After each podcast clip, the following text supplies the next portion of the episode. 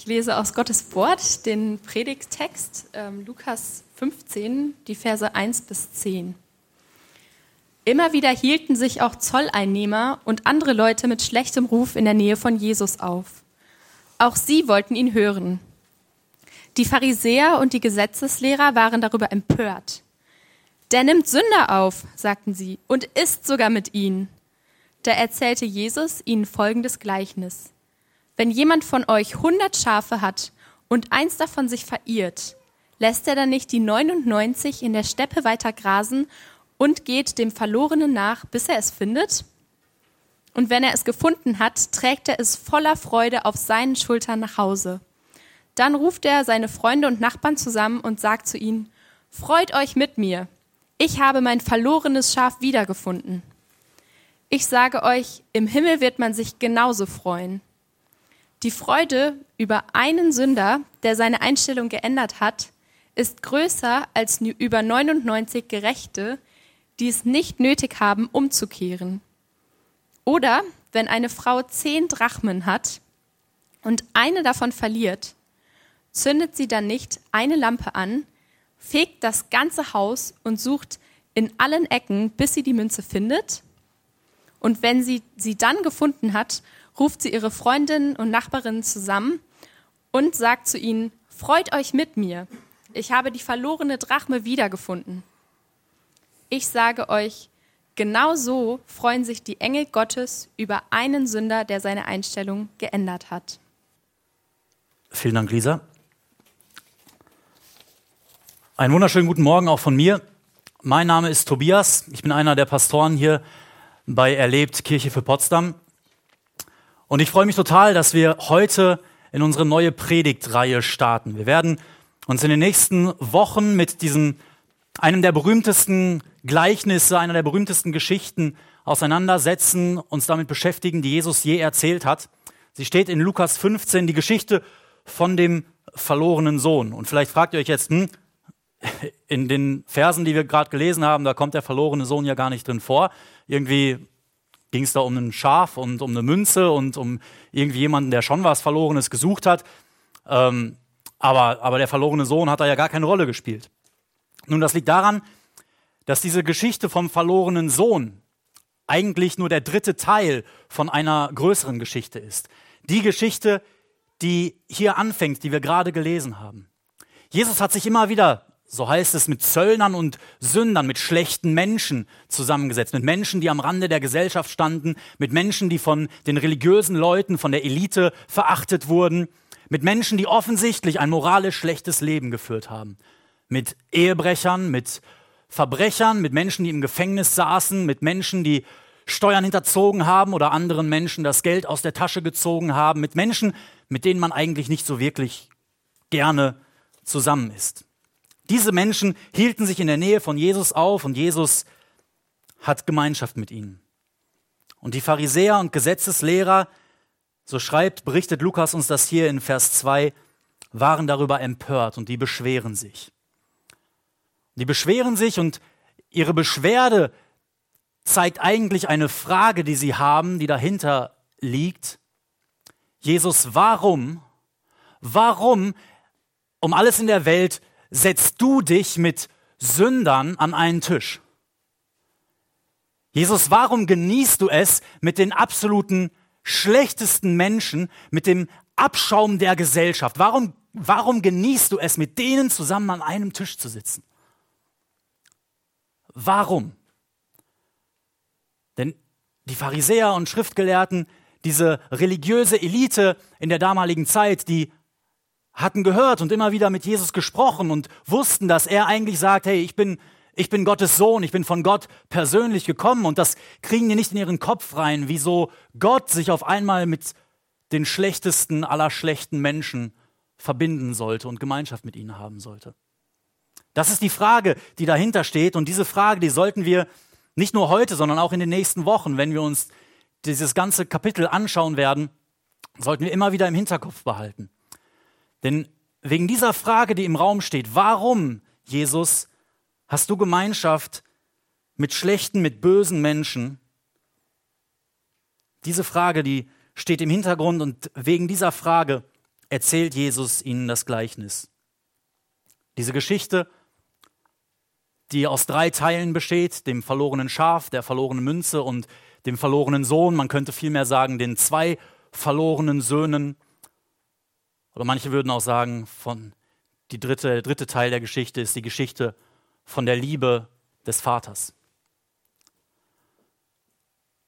Und wir wollen uns mit dieser Frage beschäftigen, denn Jesus versucht in diesen Geschichten das Herz Gottes zu zeigen. Warum macht Gott sich auf den Weg und hängt mit Sündern ab? Warum setzt Jesus sich mit Sündern, mit schlechten Menschen, mit wirklich schlechten Menschen, offensichtlich schlechten Menschen an einen Tisch?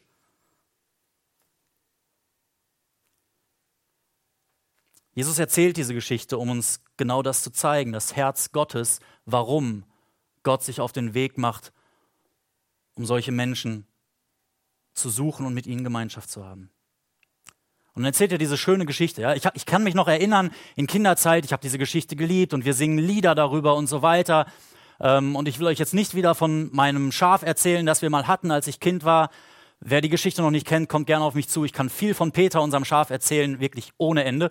Ähm, darum geht es heute nicht, aber Jesus erzählt diese schöne Geschichte, die wir oft so romantisch finden, oder? Irgendwie so, ja, ist es nicht so, da ist ein Hirte, der hat 100 Schafe und eins geht ihm verloren, das rennt ein bisschen weg und der Hirte, der macht sich auf den Weg und findet das Schaf und trägt es auf seinen Schultern nach Hause und alle freuen sich und machen eine Party.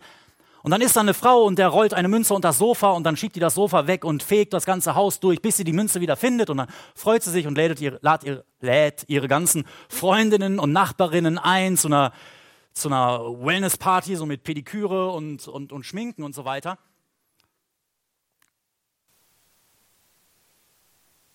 Aber als ich diesen Text gelesen habe, da ist mir aufgefallen, dass Jesus nicht einfach nur die Geschichte erzählt und sagt, wisst ihr, da war mal ein Hirte, der hatte 100 Schafe, sondern er verbindet diese Geschichte mit einer Frage und stellt die Frage, hey, wenn jemand von euch 100 Schafe hat. Wenn du 100 Schafe hättest, stell dir mal vor, du hättest 100 Schafe, wärst ein Hirte. Und eins davon geht dir verloren. Das rennt einfach weg. Würdest du nicht die 99 Schafe da stehen lassen, wo sie gerade sind, und dem einen hinterher rennen und es suchen, bis du es gefunden hast? Und es dann voller Freude nach Hause tragen und ein großes Fest feiern? Und als ich diese Frage an mich gerichtet gelesen habe, musste ich daran denken, wie ich vor einigen Wochen meinen Autoschlüssel verloren habe. Es war nach dem Urlaub, wir kamen zurück aus dem Urlaub ähm, und dann irgendwann, nach ein paar Tagen, wir haben ein paar Tage lang das Auto nicht gebraucht und als ich es dann mal wieder haben wollte, ähm, habe ich gemerkt, oh, der Schlüssel ist irgendwo, irgendwo weg. Naja, kein Problem habe ich gedacht, der taucht schon wieder auf. Der ist bestimmt nur in irgendeine Kiste gerutscht nach dem Urlaub und so weiter oder in irgendeiner, in irgendeiner Socke, bestimmt, wenn ich irgendwann mal die, die, die Schublade aufmache oder nochmal den Rucksack auspacke oder sowas, dann taucht der bestimmt wieder auf. Und solange der nicht da ist, dann ist ja nicht schlimm, ich habe ja noch einen Ersatzschlüssel. Ja, also der Verlust des Schlüssels, ich habe ich hab ein bisschen geguckt, ja, so an den, an den offensichtlichsten Stellen könnte der Schlüssel da sein oder hier. Aber dann war es überhaupt kein Problem, dass der Schlüssel nicht da war, denn ich hatte ja einen Ersatzschlüssel. Als dann aber vor zwei Wochen ich nachmittags, einen Samstagnachmittag, Christoph und Werkzeug abholen wollte, um gemeinsam in 17 zu fahren, um da eine Theke zu bauen, bin ich zur Tür gegangen und da, wo dieser Schlüssel immer hängt, hing er nicht mehr. Und dann habe ich ihn gesucht. Und ich habe mir erstmal nichts Schlimmes gedacht, aber nach fünf Minuten Suchen dachte ich, oh, vielleicht haben wir hier ein Problem. Dann habe ich Christoph angerufen und gesagt, so könnte sein, dass ich ein bisschen später komme oder dass wir das Ganze irgendwie, keine Ahnung, ich habe kein Auto, ich kann dich nicht abholen. Also ich habe ein Auto, aber ich kann das nicht gebrauchen, weil ich den Schlüssel nicht finde. Und ich habe gemerkt, wie in mir Panik hochkam. Denn, oh, jetzt einen Schlüssel nachmachen und so weiter. Das ist jetzt der Ersatzschlüssel. Einen dritten Ersatzschlüssel habe ich nicht. Was soll ich machen? 150 Euro oder was das kostet, so einen Schlüssel für ein Auto nachmachen zu lassen und so weiter als der einzige Schlüssel, den ich noch hatte, verloren gegangen war, da habe ich auf einmal angefangen zu suchen. Und da habe ich wirklich angefangen, das ganze Haus auf den Kopf zu stellen. Jede Tasche, jede Hose, die ich in den letzten Tagen anhatte, in jeder Jackentasche habe ich geguckt, in jeden Schuh, jeden Schuh ausgeschüttelt und so weiter. Aber ich muss euch gestehen, nach anderthalb Stunden habe ich aufgegeben. Ich habe noch nicht das ganze Haus auf den Kopf gestellt und so weiter und habe nicht hinter jedes Sofa geguckt. Ähm, aber nach anderthalb Stunden Suche habe ich, hab ich aufgegeben und habe gesagt, okay, äh, vielleicht hat ihn jemand auf dem Grundstück gefunden und so war es dann tatsächlich auch. Ich bin dann noch mal eine halbe Stunde später zum Hausmeister und der hat gesagt, ja, der Schlüssel wurde abgegeben, alles gut. Ich habe ihn also ganz einfach bekommen. Aber wenn Jesus mich fragt, hey Tobi, wenn du 100 Schafe hättest und eins davon geht verloren, würdest du dann nicht sofort die 99 zurücklassen und das eine suchen? Also, ich habe ja noch einen Ersatzschlüssel. Ja, also, ich meine, 99 Schafe sind besser als kein Schaf. Ähm, warum sollte ich 99 Schafe riskieren, nur um ein verlorenes Schaf zu finden? Warum sollte ich mir diese Mühe machen? Ich meine, ich bin Hirte und ich weiß, so nächstes Jahr werden die 20 Mutterschafe bestimmt wieder neue Lämmchen bekommen, zwei bis drei. Und dann ähm, habe ich halt 119 Schafe anstatt 100. Aber ob 99 oder 119, ich meine, was ist der große Unterschied, oder? Also so, so denke ich. Erstmal Kosten überschlagen. Ne? Hm, bei 100 Schafen, dass irgendwann mal eins verloren geht, das ist halt recht wahrscheinlich. Und dann hat man noch 99 dann lieber die 99 irgendwie gut in Sicherheit behalten und so weiter und sich darum kümmern, dass die kein Wolf oder Löwe anfällt. Genauso mit den zehn Münzen, äh, mit den zehn, zehn Denaren. Zehn Münzen, die diese Frau, eine von denen verliert diese Frau. Und dann wird man ja sagen, okay, dann lieber die neun verbliebenen Münzen vielleicht irgendwie zur Bank bringen oder sowas, wo es dann ein paar Zinsen gibt oder einen Tag lang arbeiten, denn diese eine Münze war der Lohn für einen ganzen Tag. Also, ob ich jetzt einen Tag lang diese Münze suche oder einen Tag lang arbeite und dann eine Münze habe und die Münze taucht vielleicht irgendwann nochmal auf oder halt auch nicht. Okay, aber ich stelle doch nicht das ganze Haus auf den Kopf, riskiere vielleicht, dass während ich die Möbel durchs Gebäude schiebe, die neuen Münzen irgendwie runterfallen und auch noch verloren gehen. So, warum Warum, Jesus, glaubst du, dass ich, dass ich so riskant wäre, ein verlorenes Schaf zu suchen oder eine verlorene Münze, wo ich doch noch 99 oder 9 noch habe und die erstmal in Sicherheit haben sollte? Es ist es ist interessant, die Frage, die dahinter steht, die Frage, weshalb Jesus dieses Gleichnis erzählt, ist, warum hängt Gott mit schlechten Menschen ab? Mit wirklich bösen Menschen, mit Menschen, die nichts von Gott wissen wollen, mit Menschen, die lieber ihren eigenen Weg gehen, als Gottes Weg zu gehen, mit Menschen, die egoistisch sind, die nur an sich selbst denken, die nur jetzt gerade in diesem Moment ihren besten Spaß für sich haben wollen. Und natürlich, ich denke, das ist uns klar, erzählt Jesus hier diese Geschichte von Schaf und Münze. Und es geht dabei nicht um irgendwie Tipps, um ein besserer Hirte zu werden. Es geht aber auch nicht um irgendwie Sicherheit in Geld anlegen oder er sagt auch nicht, hey Frauen, äh, sorgt mal für Ordnung in euren Handtaschen und packt eure Münzen gefälligst in ein Portemonnaie. Das ist nicht die Aussage, die Jesus hier macht. Die Frage, die da ist, ist, wie sieht Gottes Herz aus? Weshalb hängt Jesus mit diesen Menschen ab? Und irgendwas, irgendwie scheint Jesus sagen zu wollen, hey Leute, guckt mal, vielleicht würdet ihr das nicht so machen, dass ihr von 100 Schafen, wenn eins verloren geht, das sofort sucht. Vielleicht würdet ihr Menschen erstmal die Kosten überschlagen. Aber ich mache mich auf die Suche. Gottes Herz ist es, das Verlorene zu suchen und zu finden und zu retten. Das möchte Jesus uns doch deutlich machen. Und ich habe mich gefragt, warum, Jesus, warum erzählst du das Gleichnis mit einem Schaf oder mit 100 Schafen und mit einer Münze? Warum benutzt du ausgerechnet diese Symbole? Warum erzählst du nicht von zehn Autoschlüsseln und einer davon geht verloren? Oder keine Ahnung, zehn Autoschlüssel hatten die damals noch nicht zu der Zeit, aber zehn, zehn Säcken Getreide und einer davon geht verloren. Warum Schaf und Münze? Und ich glaube, Jesus macht das aus einem ganz, ganz bestimmten Grund, denn er möchte nicht nur etwas über das Herz Gottes kommunizieren, sondern auch etwas über dich und mich, über Menschen, zu denen er dieses, diese Geschichte erzählt. Und lass uns deshalb kurz anschauen, weshalb Münze und weshalb Schaf. Ich habe ich hab euch hier eine Münze mitgebracht, die habe ich noch heute Morgen. Es ist mir aufgefallen, dass diese Münze hier bei uns auf dem Schrank lag. Die habe ich mitgebracht. Wer kann mir sagen, was das für eine Münze ist? Könnt ihr das sehen? Zwei Euro ist hier der Tipp. Das stimmt nicht ganz. Äh, Saskia, wenn du ein bisschen genauer hinschauen würdest, würdest du sehen, dass da irgendwie sowas wie thailändisch oder so draufsteht. Ähm, ja, ja, das sieht genauso aus wie eine 2-Euro-Münze von weitem. Ja. Ist dasselbe Material, aber irgendwie ist die Prägung, ich habe keine Ahnung, wie wir irgendwann mal an diese Münze gekommen sind. Es sieht irgendwie äh, aus wie thailändisch oder so. Und da ist eine 10 drauf. Aber ich habe keine Ahnung, wie viel die Münze in Thailand wert wäre.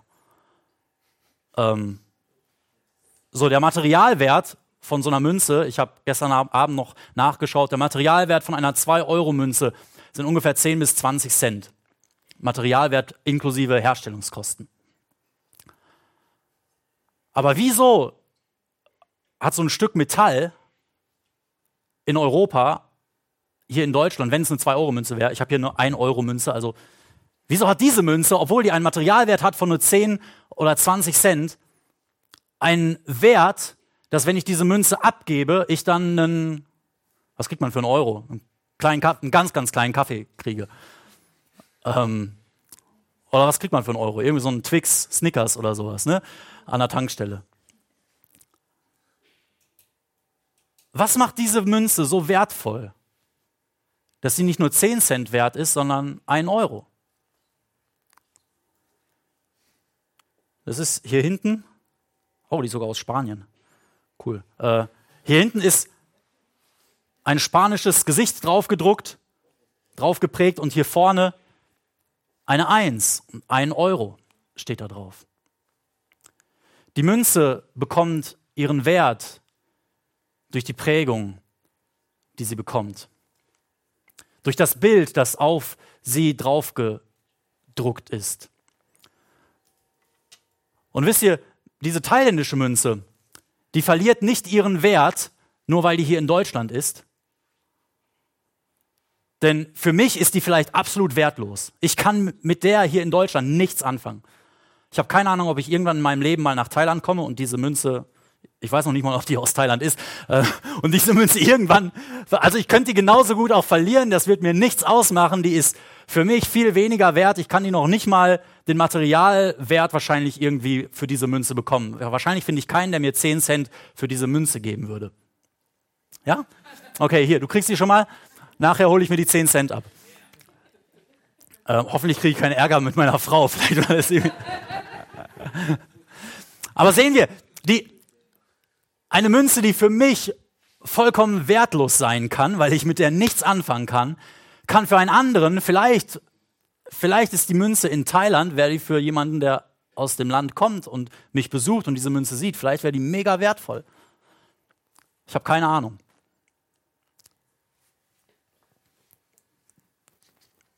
In der damaligen Zeit, auf dieser Münze, die die Frau verloren hat, war das Bild des Kaisers drauf geprägt.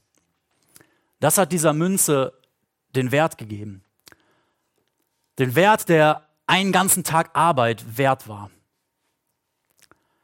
Und für diese Frau war die Münze sehr wichtig und wertvoll. Ganz egal, ob die verdreckt, voll mit Staub bedeckt in irgendeiner Ecke des Raums lag, in der tiefsten und dunkelsten Ecke des Raumes. Diese Frau hatte die Münze nicht und hatte sie nicht in der Hand und konnte deswegen von dieser Münze nichts kaufen. Aber die Münze hatte einen Wert, weil das nicht nur ein Stück Metall war, das in der Ecke des Raumes lag, sondern weil das Gesicht des Kaisers aufgedruckt war. Warum vergleicht Jesus uns Menschen mit einer Münze? Wir lesen ganz zu Beginn der Bibel, wie Gott die Welt erschaffen hat. Und wie er dann sagt, lasst uns Menschen machen. Menschen so wie dich und mich. Lasst uns Menschen machen nach unserem Abbild. Lasst uns Menschen machen, Personen, die unseren Stempel aufgedrückt bekommen. Die in unserem Ebenbild, so die uns widerspiegeln. Dass wenn man diese Menschen anguckt, dass man dann uns, mich, Gott sehen kann. Seht ihr, als Gott dich und mich und uns Menschen geschaffen hat, da hat er uns geschaffen nach seinem Ebenbild. Er hat wie eine Münze das Bild des Kaisers aufgeprägt bekommt, hat er dir sein Bild aufgeprägt. Und das macht dich wertvoll für ihn. Und vielleicht hast du es in deinem Leben erlebt, dass andere Menschen zu dir gesagt haben, boah, du bist so ein böser und schlechter Mensch. Du bist so ein Versager. Mit dir kann man nichts anfangen. Du bist so verloren. Du bist so schlecht. Du bist nichts wert. Vielleicht haben Menschen dir gesagt in deinem Leben, guck mal, wie viel Böses du schon in deinem Leben angestellt hast. Wie kann Gott dich je lieb haben? Wie können überhaupt Menschen dich je lieb haben? Du bist wie eine Münze, die irgendwo verdreckt, vielleicht in irgendeinem Stück Hundescheiße liegt. Kein Mensch würde dich anfassen wollen. Du bist absolut wertlos, mit dir kann man nichts anfangen. Aber Jesus sagt, hey, ich mache mich auf die Suche, weil du wertvoll für mich bist. Denn ich, Gott, habe mein Bild auf dich geprägt. Egal, was Menschen sagen über dich. Und egal, was du selbst über dich denkst.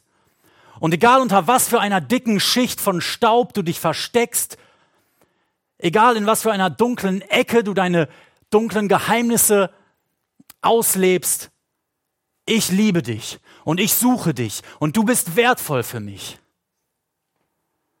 Weil dein Wert nicht davon abhängt, wo du gerade liegst oder wie viel Dreck an dir dran klebt, sondern dein Wert bestimme ich und ich habe mein Bild auf dich geprägt. Ich habe dich in meinem Bild geschaffen. Jesus macht sich auf die Suche wie diese Frau, die nach der verlorenen Münze sucht und die sie dann irgendwann findet und sauber macht und sich freut. Sie macht sie sauber, sodass man das Bild wieder sehen kann. Sodass man wieder sehen kann, dass dieses Stück Metall, das irgendwo verdreckt in irgendeiner Ecke des Raumes lag, einen Wert hat, wertvoll ist und dass es gebraucht werden kann. Und sie freut sich. Und Jesus sagt, genauso freut Gott sich, wenn ein Mensch, der verloren war wie diese Münze, gefunden wird. Das ist das Herz Gottes. Deswegen macht Gott sich auf die Suche und sucht verschwenderisch und riskiert neun Münzen oder 99 Schafe. Bei den Schafen ist es interessant, dass das Bild von Gott als dem Hirten und uns Menschen als Schafen in der ganzen Bibel immer und immer wieder vorkommt. Immer wieder wird Gott als ein Hirte dargestellt, der sich um die verlorenen, um die Schafe kümmert und auch verlorene Schafe sucht. Und wenn wir hier heutzutage in Deutschland ähm, an Hirten denken, dann denken wir manchmal vielleicht, keine Ahnung, ein Hirte, der hat irgendwie so eine große Weide und da treibt er seine Schafe morgens drauf und die sind alle eingezäunt und während die Schafe grasen, dann geht der Hirte halt nach Hause und hat irgendwie Spaß und Freude am Leben und abends holt er seine Schafe wieder zurück und schert die und äh, melkt die und wie auch immer, wenn das Milchschafe sind. Ähm, und das war's dann, alles schön und gut. Ein Hirte in der damaligen Zeit, das war ein 24 Stunden, sieben Tage die Woche Job. Der war rund um die Uhr, Tag und Nacht mit seinen Schafen unterwegs. Ein Hirte der sich um seine kleine Herde von 100 Schafen gekümmert hat, der war Tag und Nacht mit diesen Schafen unterwegs. Hat sich Tag und Nacht um sie gekümmert. Ja, sogar nachts hat er sie äh, in so eine kleine, so eine Halbumzäunung, das war eher so ein Steinwall oder sowas meistens, hat er sie reingetrieben und sich dann vor den Eingang gelegt, damit kein Schaf irgendwie nachts abhaut, verloren geht. Ein Hirte war immer mit seinen Schafen unterwegs. Und das heißt, nach einer Weile hat ein Hirte seine Schafe sehr gut gekannt. Und der Hirte wusste, dass Peter ein bisschen humpelt und dass Marie vielleicht das ein oder andere Gras besser verträgt als das andere, das eine Gras besser verträgt als das andere. Und dass Olaf irgendwie nicht so gut mit Luisa kann, dass die sich immer mal wieder zoffen. Er kannte seine ganzen Schafe ziemlich gut. Und er hat seine Schafe geliebt, weil er Tag und Nacht mit ihnen unterwegs war. Weil das seine Schafe waren. Und wenn ein Schaf verloren gegangen ist, wenn ein Schaf weggelaufen ist, dann hieß das, dass dieses Schaf wahrscheinlich krank war, in Schwierigkeiten. Denn normalerweise sind Schafe sind Herdentiere, das heißt, die laufen nicht einfach so von ihrer Herde davon. Schafe laufen nicht einfach so weg. Da war ein ernsthaftes Problem mit diesem Schaf, das war wahrscheinlich krank. Und der Hirte wollte nicht, dass dieser kleine Peter, der jetzt weggelaufen ist, dass der krank irgendwo in der Wildnis umherstreicht und irgendwann von einem Löwen oder Wolf gefressen wird. Und deswegen macht er sich auf die Suche, weil er seine Schafe, nicht nur die ganze Herde im Blick hat, sondern jedes Schaf ganz persönlich kennt und liebt.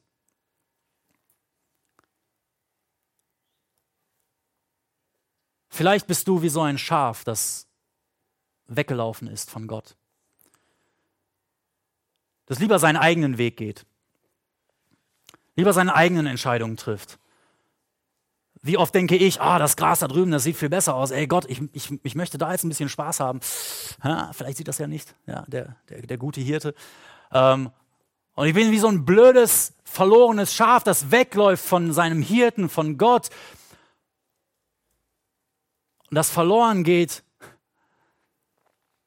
Und vielleicht fühlst du dich ähnlich manchmal. Vielleicht hast du dich noch nie irgendwelche, irgendwie um Gott gekümmert.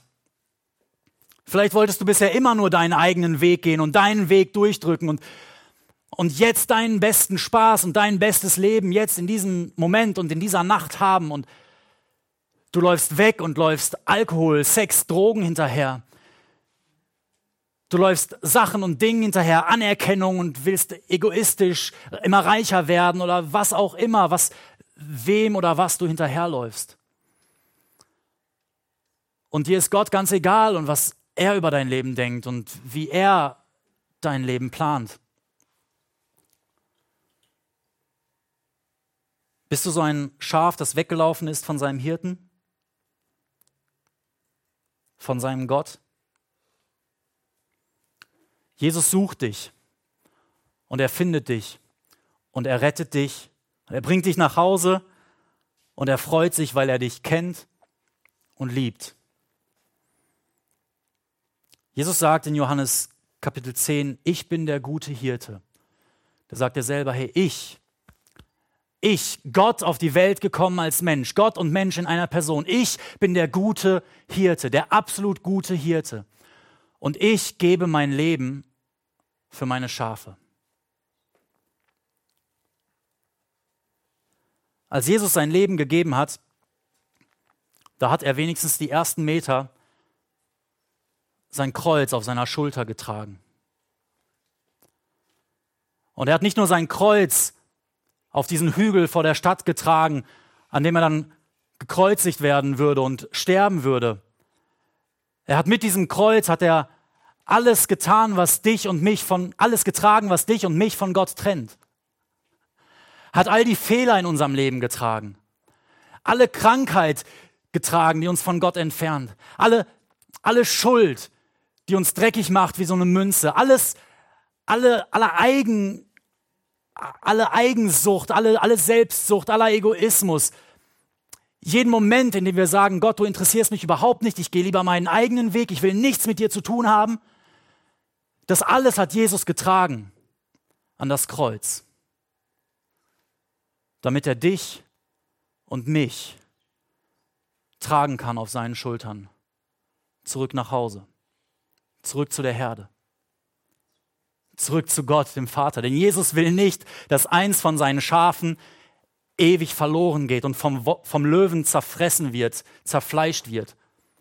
Jesus will nicht, dass du dein Leben lang in der Finsternis umherwanderst und irgendwo weit weg bist von der Quelle des Lebens und von deinem wirklichen Zuhause bei Gott. Jesus sucht dich und er findet dich und er rettet dich und er trägt dich auf seiner Schulter nach Hause.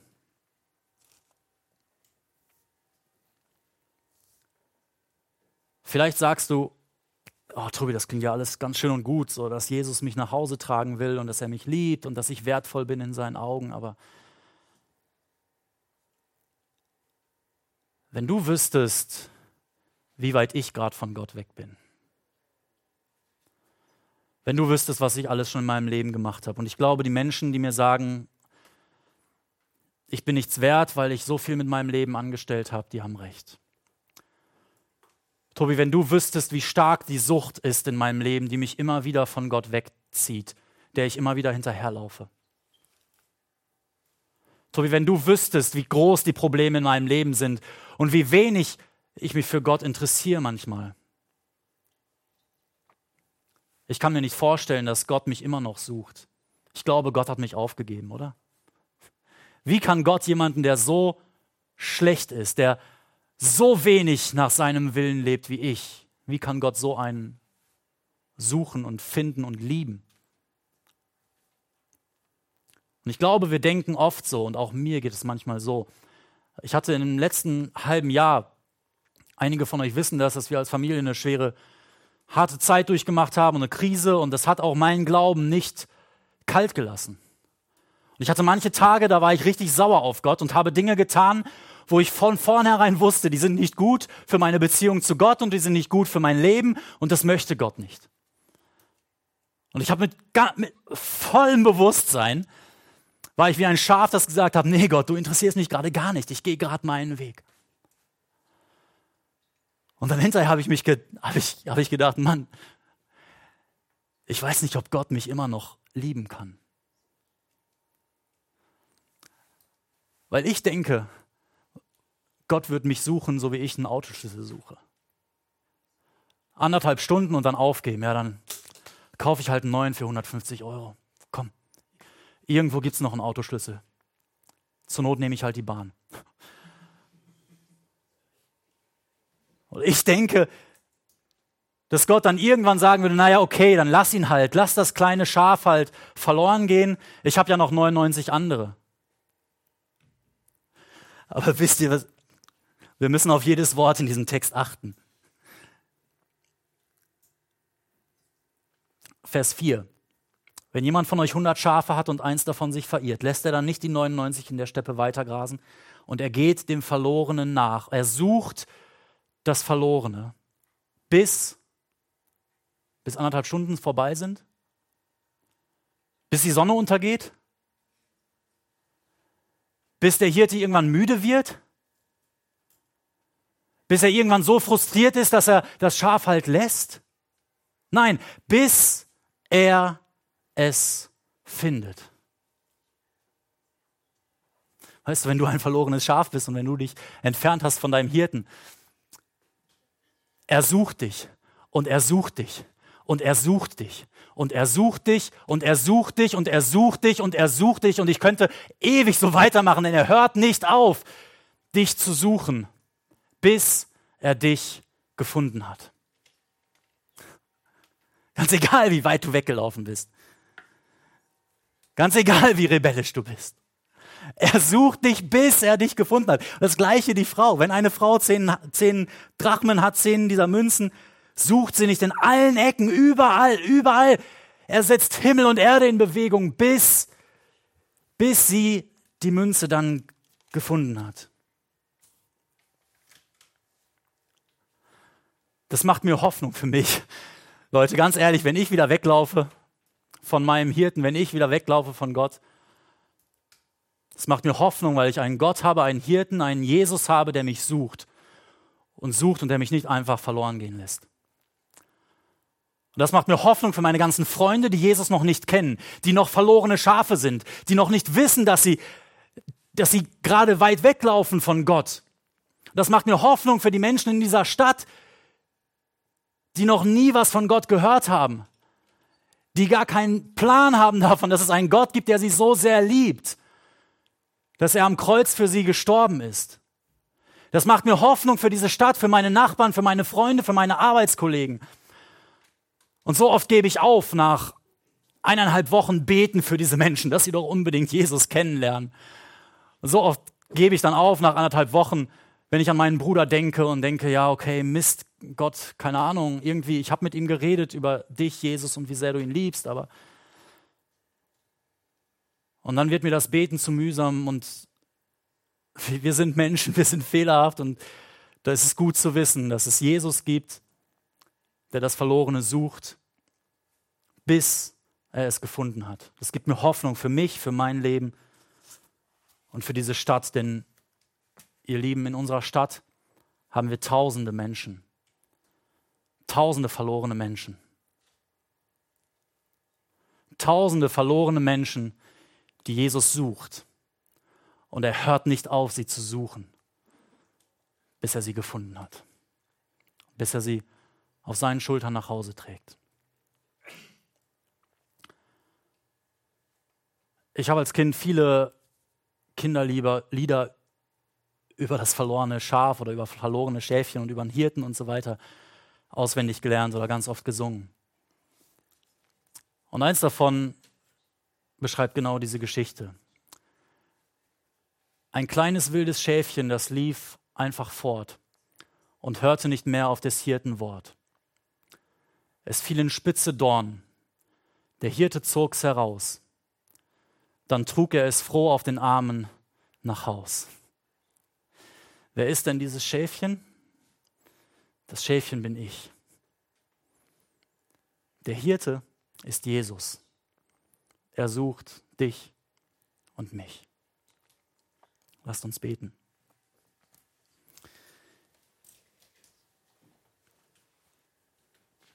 Jesus, du suchst mich immer wieder. Danke dafür. Danke, dass du mich nicht einfach laufen lässt. Danke, dass du mich immer wieder suchst und immer wieder zurückführst, immer wieder zurückträgst, immer wieder auf deine Schultern legst und immer wieder zu dir ziehst und zu dir trägst.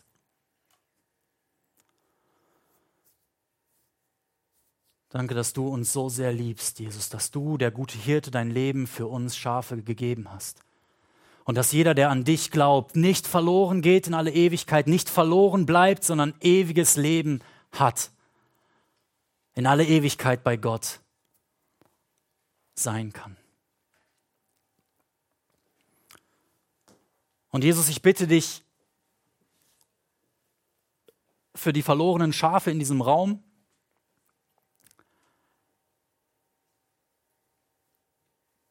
oder für Schafe, die mal schon von dir gefunden worden sind und die Teil von, von deiner Familie sind, aber Bereiche in ihrem Leben haben, wo sie immer wieder verloren gehen. Ich bitte dich, Jesus, dass du nicht aufhörst, uns nachzugehen und uns zurückzuholen zu dir. Weil du der gute Hirte bist, weil du uns liebst und weil du uns alles alles geben möchtest. Danke für deine verschwenderische und unglaubliche, große, unendliche Liebe. Danke, dass du uns als wertvoll ansiehst, auch wenn wir manchmal es nicht wahrhaben können, wenn wir unser eigenes Leben anschauen. Danke, dass du uns liebst, Jesus. Amen.